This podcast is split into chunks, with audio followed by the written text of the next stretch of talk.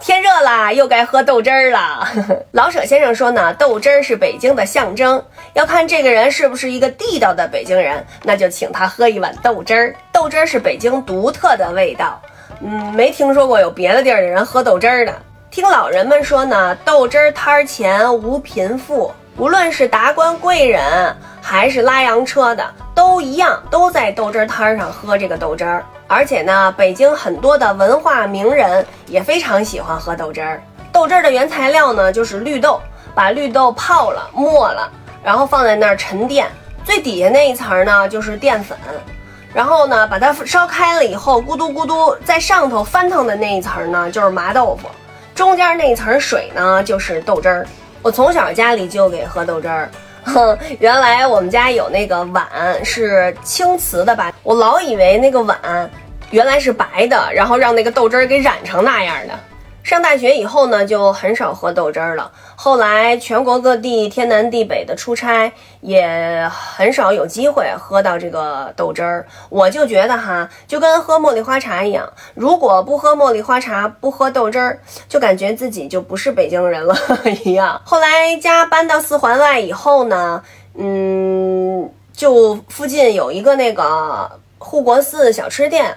哎，我就觉得特别好，因为呢，终于可以就近呵 呵喝上一碗豆汁儿。除了豆汁儿以外呢，还有什么糖耳朵呀，呃，爆肚啊，糖火烧呀。经常是到那儿喝完豆汁儿，买点糖火烧，买点什么豌豆黄什么的，给我妈带过去。春节前呢，我们都会上牛街购物，呃，买就是因为我们是回民嘛，啊，就买一些这个年货，办年货。所以这两年老往牛街那边跑吧。呃，就发现了有一家可以卖那种豆汁儿，就是一大袋儿一大袋儿的那种，买回来可以直接喝，也可以煮一下再喝。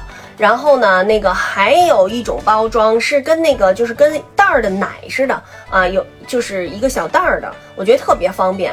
那个如果是夏天的话，就车里不是有小冰箱吗？你就把它放在那个小冰箱里，哎。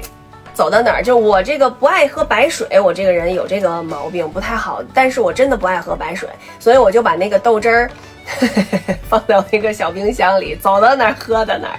也不知道现在还有多少北京的小孩喝得惯这个豆汁儿。反正我觉得从小就喝的话，也不会觉得那么难喝吧。我就从来没觉得难喝过，因为我感觉北京的小孩是不是都应该有这种喝豆汁儿的基因？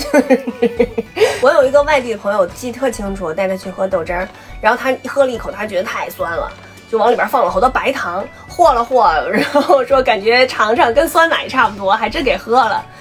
我觉得其实真的，你们尝尝豆汁儿没那么难喝，它其实就是我们平常生活当中的一个食食品。你看早上大家吃早饭，对吧？现在老人吃早饭还是要喝豆汁儿的。豆腐脑，您赶上了吧？得，就是我们喝也是这家的豆汁儿好喝，那家的豆汁儿不好喝，也会有这种情况。嗯，所以以后您来北京啊，我建议您啊，真得尝尝这个豆汁儿。